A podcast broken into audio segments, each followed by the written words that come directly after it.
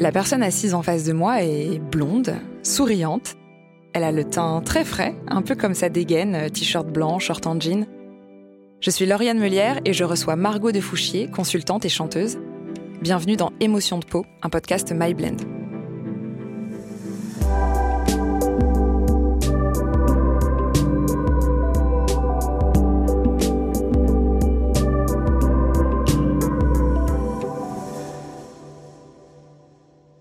Comment est-ce que tu as l'habitude de parler de toi quand tu te présentes?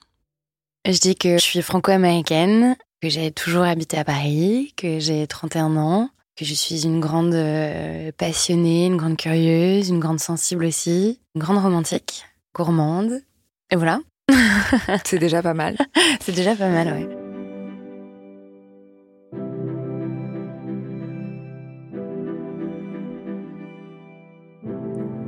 Il y a quelque chose d'assez euh, particulier dans ton histoire, c'est qu'aujourd'hui tu n'as plus tes parents. J'ai perdu ma maman euh, suite à un accident de voiture quand j'allais avoir 11 ans. Mais avec mes deux parents, il y a eu deux sortes de disparitions parce que maman, avant d'avoir cet accident de voiture, a été très dépressive. Et j'ai perdu mon père euh, à 25 ans. Il a fait un AVC qui l'a rendu hémiplégique. Donc il a été à l'hôpital pendant six mois. Et euh, suite à ça, même si c'est pas censé être corrélé, il a fait une crise cardiaque. Est-ce que tu dirais que la perte de tes parents, elle t'a hum, marqué au point de modifier euh, ta personnalité euh, Est-ce que tu es aujourd'hui? Oui, absolument. Je pense que pendant très longtemps, je me suis formé une armure de résilience et de courage et de joie de vivre pour contrer un peu ces deux drames. Je pense que ça m'a quand même un peu marqué au fer rouge et que ça a créé en moi énormément de d'angoisse, de peur, de crainte, d'anxiété. Voilà, ça a créé beaucoup de vide aussi. Est-ce que tu peux me dire euh, quel genre d'enfant tu étais avant la disparition de ta mère? C'est assez étrange parce que c'est une question qu'on me pose souvent et j'ai un peu de mal à y répondre parce que je crois que j'ai un peu mis euh, cette période-là dans une sorte de bulle aussi de protection. Euh, donc c'est très flou. J'ai assez peu de souvenirs précis en fait de mon enfance. Je pense que c'est aussi une réponse un peu traumatique à ce qui m'est arrivé. Je crois que j'étais une enfant assez joyeuse, très curieuse, euh, mais aussi la petite dernière de euh, ma fratrie. J'ai deux grandes sœurs avec qui j'ai 16 et 11 ans de différence. Et je pense que le fait d'avoir été la petite dernière, ça, ça m'a donné un côté très privilégié, très petite princesse, euh, très gâtée, on va dire, qui s'est néanmoins très vite assombri parce que quand j'ai eu 7-8 ans, la dépression de ma mère s'est déclarée de façon assez violente. Mes sœurs, euh, du coup, n'étaient plus dans le cocon familial et euh, j'ai eu très jeune à m'occuper d'elle, en fait. Les rôles se sont un peu inversés, tu vois, dans le côté enfant-parent. Très jeune, j'ai été inquiète euh, pour ma mère. Et mon père était architecte et travaillait énormément, du coup assez absent aussi. Je pense que j'ai grandi euh, à la fois avec euh, énormément d'amour et en même temps beaucoup de colère, d'incompréhension. Tout ça tenté de beaucoup de hum, sensibilité parce que euh, ma mère, pour le coup, c'est elle qui m'a mise au piano, m'a mise au conservatoire, m'a vraiment plongée dans la musique toute petite, je chantais euh, matin et soir. Et, puis, euh, d'un autre côté, l'œil très sensible de mon père, qui, euh, architecte, était très observateur de, tout ce qui se passait autour, prenait énormément de photos. Tu es souvent seule avec ta mère, qui est donc très dépressive. Comment ça se passe à la maison, vu son état? Toi, tu es encore toute jeune, 7, 8, 9 ans. Comment ça se passe quand tu t'occupes d'elle? C'est assez violent parce qu'en fait, c'est souvent euh, des retours d'école où elle peut dormir sur la table. Euh, je pose mon cartable et je la mets au lit, et enfin je la réveille et je lui dis d'aller se coucher et puis je fais mes devoirs quoi. C'est beaucoup de moments où je la vois pleurer, où j'essaye de la rassurer. Quelque part, ça m'attendrit d'avoir cette image parce que je sais pas très bien ce que je pouvais lui dire à 7-8 ans. C'est aussi beaucoup de bah, d'inquiétude parce que je l'ai vu tomber, je l'ai vu se blesser, je l'ai vu euh, je l'ai vu aussi euh, casser des choses, euh, pas forcément euh, tenir vraiment debout. Et donc forcément m'inquiéter qu'elle se fasse mal quand je suis à l'école, m'inquiéter qu'elle prépare le dîner seule, donc vraiment essayer de, de l'épauler au maximum. Et en même temps, il y a des moments d'infinie tendresse et de beauté parce que quand elle est plus lucide, elle est très reconnaissante. Je pense amoureuse de la petite fille que je suis et de la relation qu'on a. Et j'aime pas uniquement la décrire comme quelqu'un de dépressif. Je l'ai connue quasiment que comme ça. Mais c'était quelqu'un aussi de très généreux, de très doux, de très, de très beau. Enfin, c'est vraiment le, de, très rayonnant. Euh, c'est vraiment le souvenir que j'en ai aussi. Quelque part, ça aurait peut-être été plus facile si je l'aimais pas autant. Parce que je pense que j'aurais vraiment eu plus une sorte de colère ou de, je sais pas, de rejet. Euh, là, j'étais vraiment dans l'envie euh, presque indicible de la sauver, quoi, et d'être là pour elle. Ma relation avec elle était très ambiguë. J'ai eu évidemment des moments où j'étais très en colère. J'ai eu des moments aussi où j'ai eu honte, j'avoue, parce que euh, quand elle venait me chercher à une soirée, enfin à une boom ou à une, une je sais pas, un truc d'école et que en fait je voyais qu'elle n'était pas dans son état normal, j'avais juste envie de me cacher sous les oreillers. La dernière journée qu'on a passée ensemble, par exemple, on était en voiture en Bretagne et on avait envie vraiment d'avoir ce moment. On, on, aimait beaucoup ces trajets en voiture parce que c'était vraiment le cocon, on écoutait de la musique et on parlait. Et je garde euh, vraiment le, son de son rire euh, encore très fort euh, en moi. C'est à la fois le, vraiment la lumière et l'ombre qui, fait qui fait partie de quelqu'un. Comment est-ce que ton père te protège de tout ça pendant cette période? Est-ce qu'il y arrive? Pas du tout. Est-ce qu'il échoue? Non, il échoue complètement. C'est vrai qu'à cette période-là, j'étais quand même assez, assez seule euh, gérer tout ça. Quand j'ai 8 ans, je sais pas que c'est une dépression, je sais pas que c'est de l'alcool, je sais pas que c'est des médicaments, je sais pas. Donc, euh, je suis plus dans l'instant vraiment et dans le dans l'instinct de survie aussi, je pense. Mon père est omnubilé par son travail et je pense euh, se sent très impuissant aussi face à la maladie. Le fait que ça dure aussi longtemps et que ce soit aussi violent l'a aussi beaucoup éloigné, a mis beaucoup de filtres entre lui et ma mère. Ou la situation, c'était dur pour lui aussi d'une autre manière, je pense. Et euh, quelque part, il a dû s'en vouloir énormément. Et il doit y avoir aussi une certaine part d'ego et d'orgueil euh, quand on se dit que sa femme est profondément dépressive. On se dit que c'est de sa faute et pourtant on se donne tous les moyens pour que ça soit pas le cas et, et ça l'est quand même. Donc je pense qu'il y avait aussi un énorme décalage avec ça. Comment est-ce que tu te sens dans ta peau pendant cette période-là? Où la dépression gagne du terrain et euh, puis ensuite, c'est-à-dire euh, ta mère disparaît, euh, comment tu te sens? Comment est-ce que tu arrives à faire le deuil? Je crois pas avoir une conscience énorme de ma peau, de mon corps, de ma présence. Parce que je crois que j'ai été très tôt, j'ai absorbé très vite aussi les émotions des autres. Mon deuil, je l'ai pas fait à ce moment-là. Et je me demande même en fait si je l'ai vraiment fait un jour. Parce que t'es jeune quand même, t'as vécu assez peu de choses à cet âge-là. On te dit beaucoup que tu dois être triste. Et je crois que pendant très longtemps, j'étais surtout euh, accablée par la tristesse de ma famille, dans la culpabilité aussi énorme, parce que ma mère a eu cet accident de voiture en allant chercher mon père à la gare. Moi, j'étais restée à la maison et je l'ai laissé partir. Euh, je l'ai laissé partir alors que j'avais vu qu'elle n'était pas dans son état normal. Je pense que j'ai mis dix ans avant de le dire à quelqu'un. Donc, je pense que j'ai euh, plus grandi avec euh, ce sentiment de culpabilité et de faute plutôt que vraiment de, de compréhension de ce qui s'était passé, de ce qui m'arrivait. En fait, je m'en suis voulu aussi, euh, pas forcément de la laisser partir, mais de pas l'accompagner. Et je sais qu'à chaque fois que je dis ça, maintenant, on me gronde presque en me disant mais encore heureux.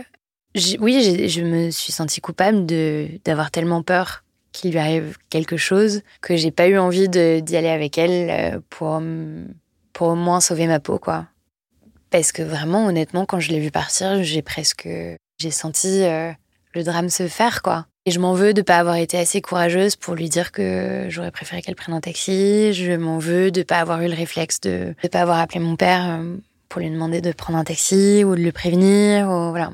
Je me, j'ai été assez impuissante face à cette situation et c'est vrai qu'il y a, il y a eu quand même une issue euh, dramatique. C'est quand même assez étrange de tellement redouter quelque chose et que ça se passe ça m'est arrivé plusieurs fois dans ma vie et je sais pas si c'est finalement quelque chose que tu provoques ou, ou vraiment ou en fait une lucidité que tu que tu subis aussi un petit peu quoi. Je sais pas. Tu dis que hum, tu es très intuitive. Comment elle se manifeste euh, cette intuition? C'est beaucoup d'images en fait. Des choses qui reviennent et que, je ressens physiquement. C'est comme une petite boule dans ton ventre qui te dit ok ouais non t'as raison. C'est compliqué à décrire.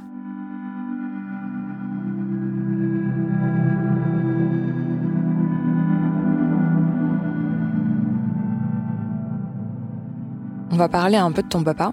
Quelle relation tu entretiens avec euh, ton père quand tu es enfant? Qu'est-ce qu'il représente pour toi? Euh, Comment tu le perçois? C'était lui qui avait le bon rôle parce qu'il était moins présent, donc moins autoritaire et un peu plus gaga. Donc j'ai le souvenir d'aller vers lui vraiment quand je voulais qu'on me dise oui. Euh, et ça, c'est quelque chose dont j'ai pris conscience assez rapidement parce que je me suis rendu compte quand j'ai perdu maman que j'avais que ça devait être assez difficile pour elle aussi d'avoir le mauvais rôle entre guillemets. J'étais évidemment euh, folle amoureuse de mon père. enfin, évidemment folle amoureuse. C'est terrible de dire ça, de l'assumer complètement. Et j'avoue que quand euh, j'ai perdu, euh, quand on a perdu maman, euh, il est un peu tombé de son piédestal parce que je l'ai vu s'effondrer et devenir une petite chose très faible et, et dévastée.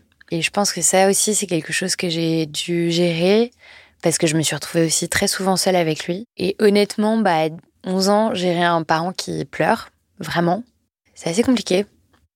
Comment est-ce que tu as vécu le fait de le voir aussi tomber amoureux d'une autre femme que ta mère assez rapidement après euh, la disparition de ta maman? Comment est-ce qu'il a géré la situation pour assurer une forme de transition euh, Je vois que tu souris. J'ai l'impression que la réponse c'est il n'a pas assuré de transition. Il n'a absolument géré, il n'a géré euh, aucune transition.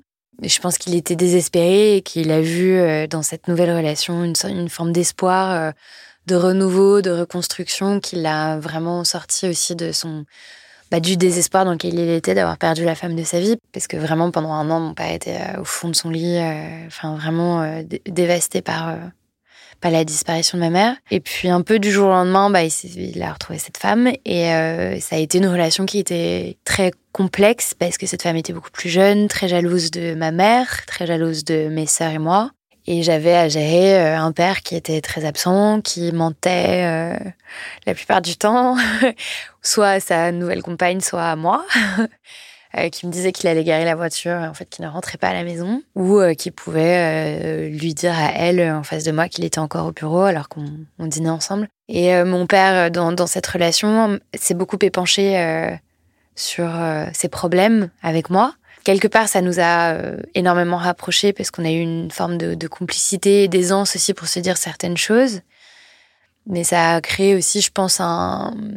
Il y a eu des limites qui ont été dépassées dans l'intimité de, bah, de se raconter des histoires euh, d'amour, en fait.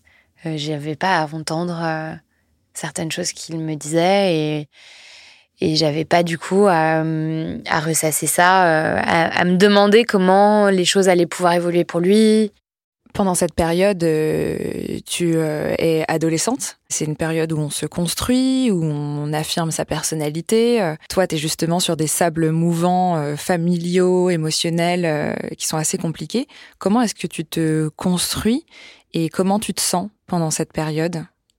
Si je fais un peu le bilan, j'ai le sentiment d'avoir toujours été un peu dans un mode de survie, plutôt que vraiment dans un mode de vie, de construction et je me suis énormément trouvée dans la fête, dans les copains, dans les sorties, dans très jeune, j'ai aimé euh, vraiment bah, sortir, euh, me coucher tard, euh, boire. J'ai essayé de me couper de certaines émotions qui pouvaient en fait être très vertigineuses et il y avait trop de choses à gérer en fait. Il y avait trop d'infos.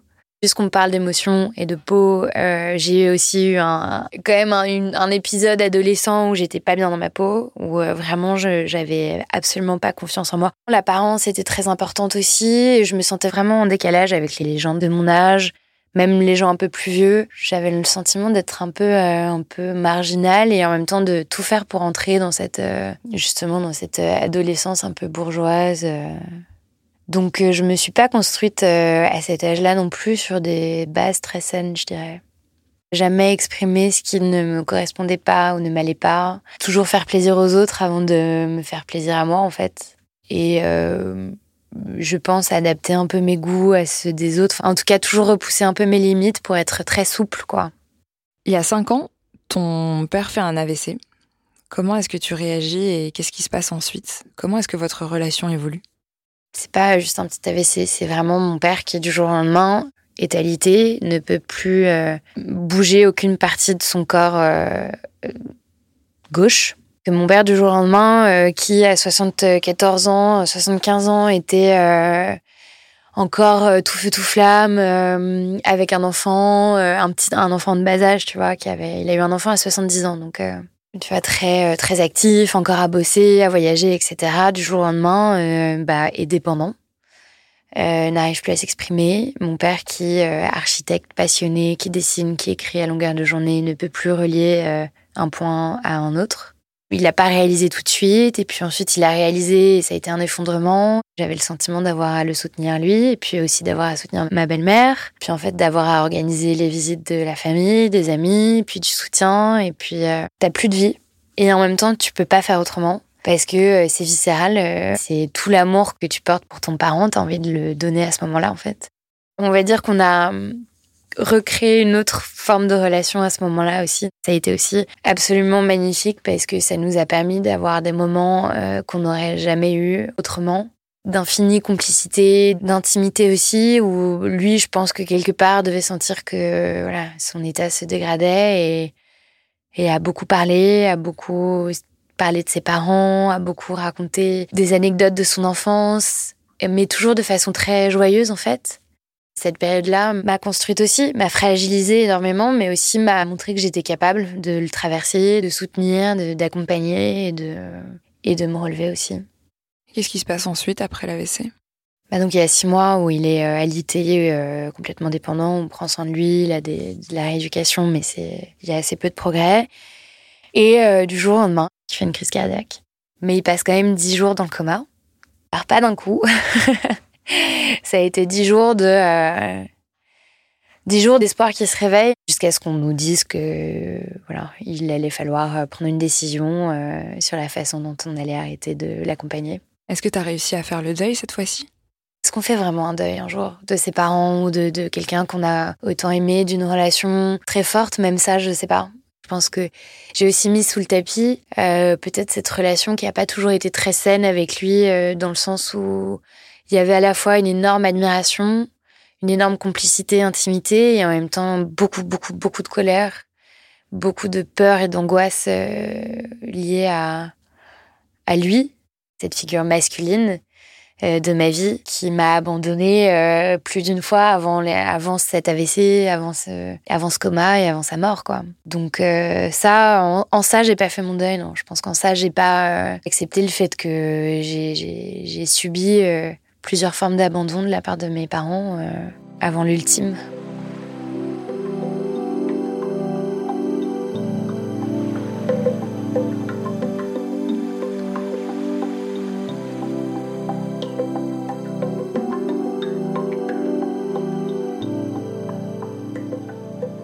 Justement, on va parler de d'abandon et du coup de cette peur de l'abandon. C'est un sujet euh, tabou dont on parle peu, euh, mais qui existe. Est-ce que tu en as voulu à tes parents de disparaître? Est-ce que tu as été en colère? Euh, Est-ce que tu t'es senti coupable d'être en colère et de leur en vouloir finalement de t'avoir laissé? Est-ce que pour toi leur mort a été synonyme d'abandon? Je sais pas si l'abandon euh, est, forcément corrélé à de la colère. En revanche, je pense en effet que je leur en veux, surtout à mon père en fait, de pas euh, finalement de pas avoir fait le travail qu'il avait à faire aussi pour peut-être mieux comprendre ma mère, pour peut-être mieux comprendre ses filles, pour mieux nous accompagner en fait. J'ai pas le sentiment qu'il ait joué son rôle de père. Il n'a pas assumé son rôle de père euh, veuf, seul avec ses trois filles il a complètement euh, lâché la rampe. Et je pense qu'en fait, il avait déjà lâché la rampe bien avant ça. Je crois que je suis très en colère aussi, mine de rien, contre moi-même, de pas avoir fait ce travail plus tôt aussi. Et en même temps, est-ce que j'aurais pu? On ne sait jamais. Et euh, en quoi ces, ces, abandons dont tu parles et le fait d'avoir été coupé de tes émotions aujourd'hui t'impactent euh, dans ta vie de tous les jours? Comment cette peur de l'abandon se manifeste dans ton quotidien? Je me souviens, tu m'avais dit un truc hyper intéressant où quand tu sentais que tu allais être abandonnée, tu avais des frissons C'est un sentiment que je ressens physiquement, tu sais, c'est un peu la terre qui s'ouvre sous tes pieds, le sentiment de vertige, fourmis dans les jambes, euh, début de malaise, quoi.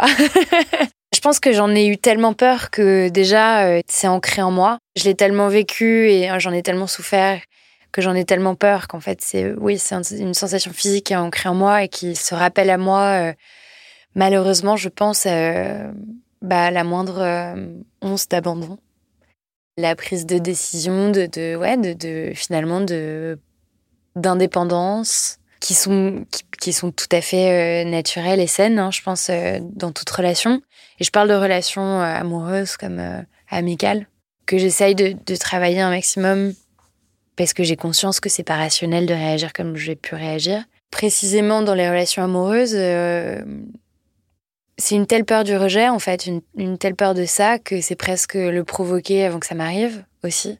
Ou c'est euh, me mettre une forme d'armure, euh, tu vois, de bouclier pour, euh, pour être insensible si ça m'arrive un jour. Mais évidemment, c'est complètement à l'heure. C'est ces, ces petits titillements qui pourraient être complètement anodins, mais qui chez moi vont provoquer une réaction complètement démesurée, euh, une succession de d'images, de sensations, de, de, de films en fait, tu vois, presque. Tu vois un enchaînement, une succession de d'enclenchements de, situations. Donc je pense qu'il y a en effet une sorte de dissociation. Je me dissocie de moi-même. Et en ça, c'est quelque chose aussi de très physique parce que je trouve que tu as à la fois cette déchirure que tu as de toi-même et, avec l'autre, et en même temps cette anesthésie euh, quasiment totale de, bah, de sensations, en effet, d'émotions où, c'est plus toi en fait. Tu te dédoubles complètement et t'es es en dehors de toi-même. Et de ce que j'ai compris, je crois que c'est des, aussi des réactions assez, euh, assez euh, classiques à des traumas. Ça va être un peu mon fil rouge de ces prochains mois, de savoir comment euh, pouvoir le désamorcer aussi, le dédramatiser et, le gérer quoi. Parce que c'est aujourd'hui, je pense que j'ai déjà fait une énorme partie du travail pour le nommer. Euh, le contrôler, je sais pas si c'est possible, mais en tout cas de pouvoir vivre avec euh, sans que ça foute ma vie en l'air. Et puis surtout de pouvoir réaliser qu'en fait, euh, on, peut se faire un, petit peu abandonner et c'est pas très grave. et ça veut pas dire que c'est un abandon total et absolu.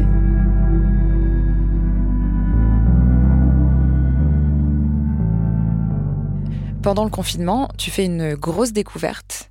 Euh, toi qui as si longtemps été euh, coupé de tes émotions euh, et de tes ressentis, ce qui t'a permis d'ailleurs de traverser des épreuves traumatisantes comme la perte de tes deux parents, tu t'auto-diagnostiques une hypersensibilité. Est-ce que tu peux m'en parler? Avant ça, j'étais quand même assez, assez reconnectée à mes émotions parce que j'avais le sentiment de vivre justement les choses très fort, d'être vraiment une éponge aussi avec les émotions des autres et d'avoir une particulière sensibilité aux lumières, aux sons. On m'avait déjà parlé d'hypersensibilité, mais j'avais jamais vraiment accroché sur le mot. Puis je trouvais que tous ces mots un peu cliniques, tu vois, pour définir des personnalités, euh, me, me parlaient pas, en tout cas me, me glissaient un peu dessus. On m'avait pas parlé aussi du fait d'être zèbre. Enfin, on m'avait posé la question plusieurs fois si j'en étais un.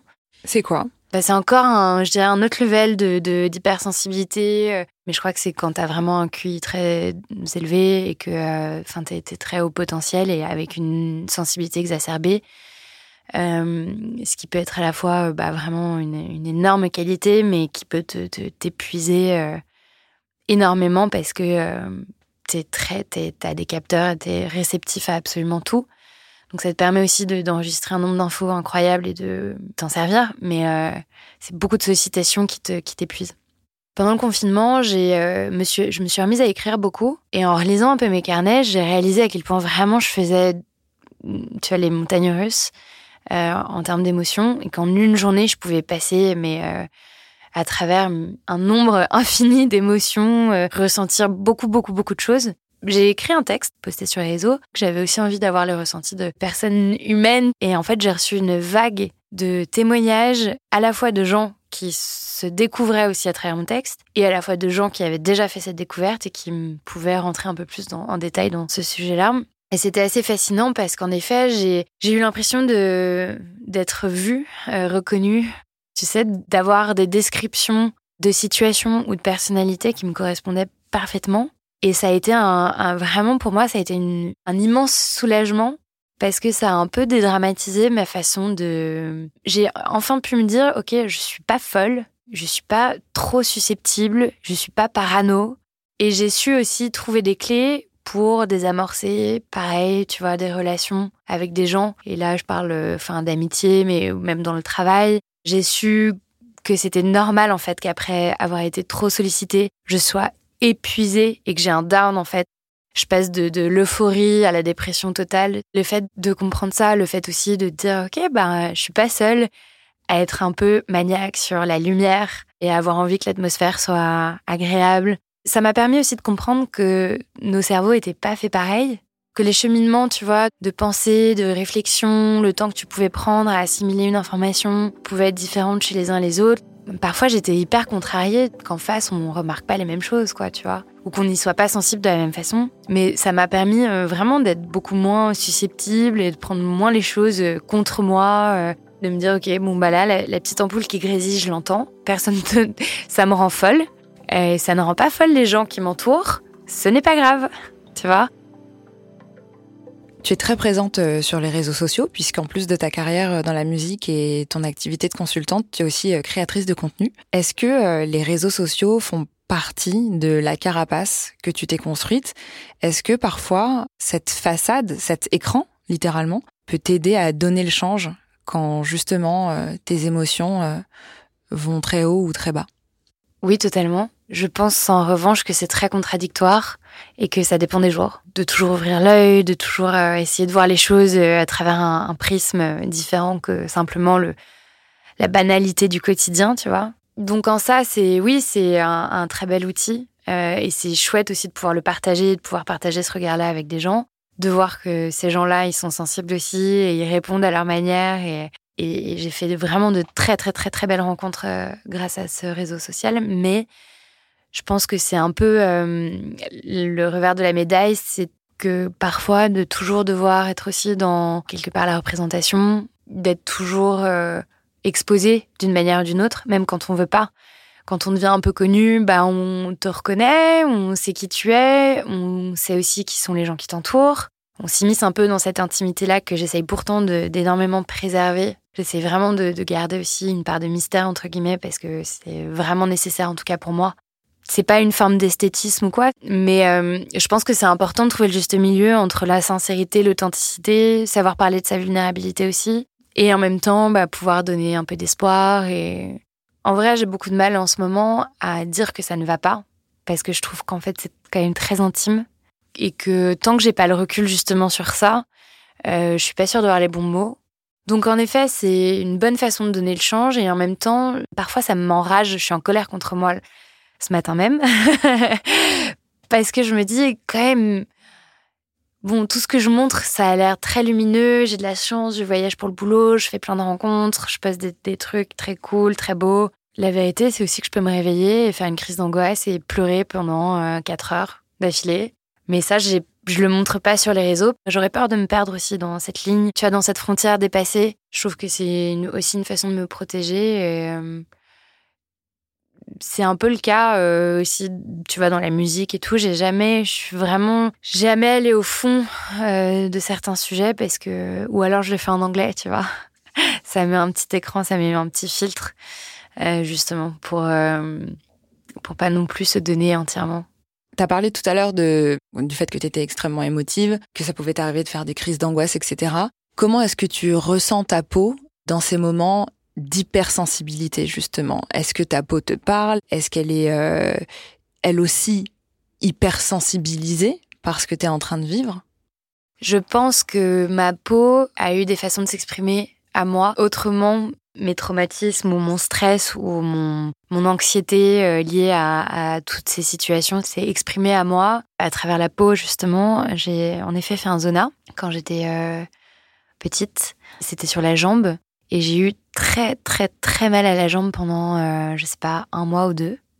À tel point que j'ai été voir des spécialistes, dont un médecin, enfin des spécialistes. J'ai été voir genre euh, trois médecins, dont un qui a déclaré que je ne grandirais plus. Que j'ai été alitée euh, pendant au moins un mois. Tu penses que ça s'est déclenché pourquoi?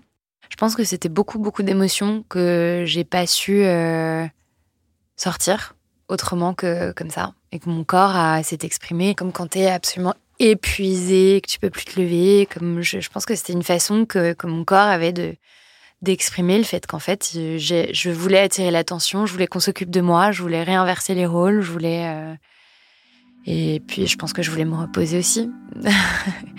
à 9 ans, c'est possible.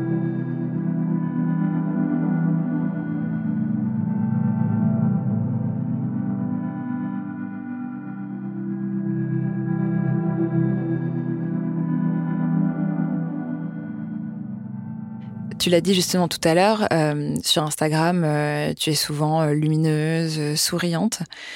comment est-ce que tu prends soin de toi? Quel rapport tu entretiens avec ta peau? Est-ce que tu fais attention à ta peau? Si oui, comment? Et qu'est-ce que ta peau dit de toi aujourd'hui? Je dirais que la, la, première raison pour laquelle je fais attention à ma peau, que ce soit mon visage, mon corps, c'est vraiment plus dans une démarche de prendre soin de moi et de prendre le temps de le faire je fais pas vraiment de méditation. C'est le, moment où je vais, tu vois, me mettre de la crème sur le corps et avoir mon petit rituel de beauté. Ça va être plus ça, ce moment que j'ai pour moi, euh, ce moment que j'ai vraiment euh, avec moi-même et où je me reconnecte. Les matières, les textures, les, odeurs. Parce que tout est lié en fait à la, peau, mais ta peau réagit, je, je, pense vraiment euh, à tes émotions, à ce que tu manges, à comment tu dors. C'est vraiment une synergie que j'essaye d'entretenir c'est pour à nouveau me reconnecter et pas me dissocier euh, non plus. Alors évidemment, ça marche pas forcément tous les jours, tout le temps, mais c'est vraiment une façon pour moi de, de m'ancrer. Oui, de remettre du toucher en fait. Ouais, exactement. Mais c'est, il y a vachement de ça. Finalement, te toucher toi, c'est la première façon de pouvoir t'ancrer dans le présent. Euh, avant toute autre chose. Donc oui, j'y attache beaucoup d'importance, mais tu vois, c'est un peu comme la nourriture. Je suis hyper gourmande et euh, je prends toujours autant de plaisir dès que je mange euh, quelque chose et je pense que ça fait partie aussi de prendre soin de soi, tu vois, d'être dans la déculpabilité totale. C'est ce moment que je m'accorde réellement dans le tumulte euh, du quotidien et de la journée pour, pour prendre soin de moi. Tu as beaucoup de tatouages. Euh, pourquoi tu t'es fait tatouer et qu'est-ce qu'il raconte? Parce qu'il y a quelque chose d'assez indélébile en fait, quelque chose qu'on peut pas t'enlever? Bah justement, je crois que c'était toute euh, mon envie de, tatouage, c'était de pouvoir m'ancrer. Et mon tout premier tatouage, c'était la signature de ma mère. Donc je pense que c'est assez euh, justement significatif de tout ce que ça peut représenter.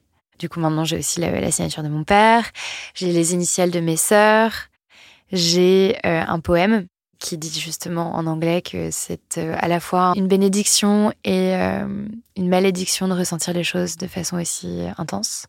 Et j'ai un petit dessin là qui représente aussi mes sœurs et mes parents.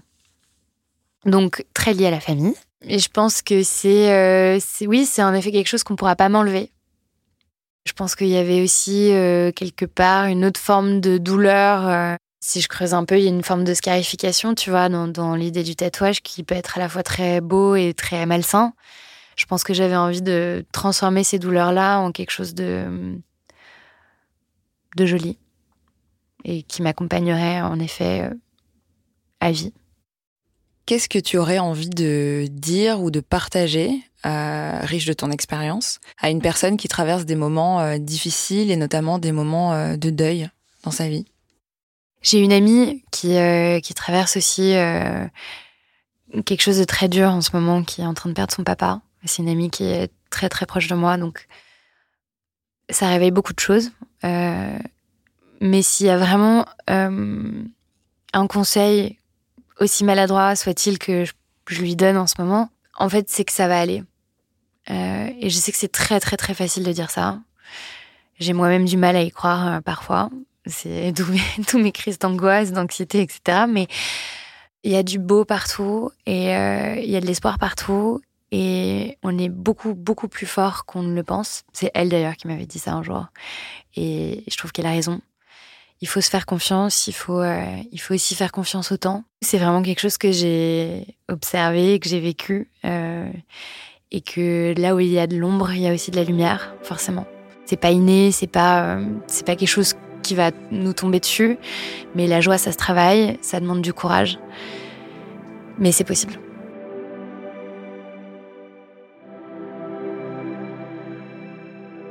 Il me reste une dernière question, c'est la question que je pose à chacune des invitées de ce podcast. Euh, comment est-ce que tu te sens dans ta peau aujourd'hui?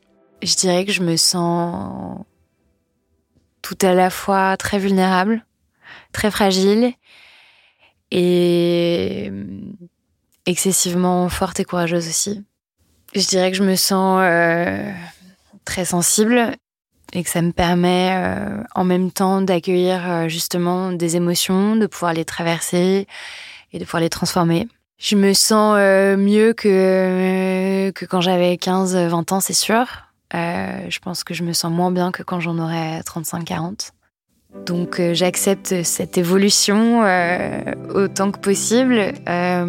J'essaie de d'y rester à l'écoute aussi.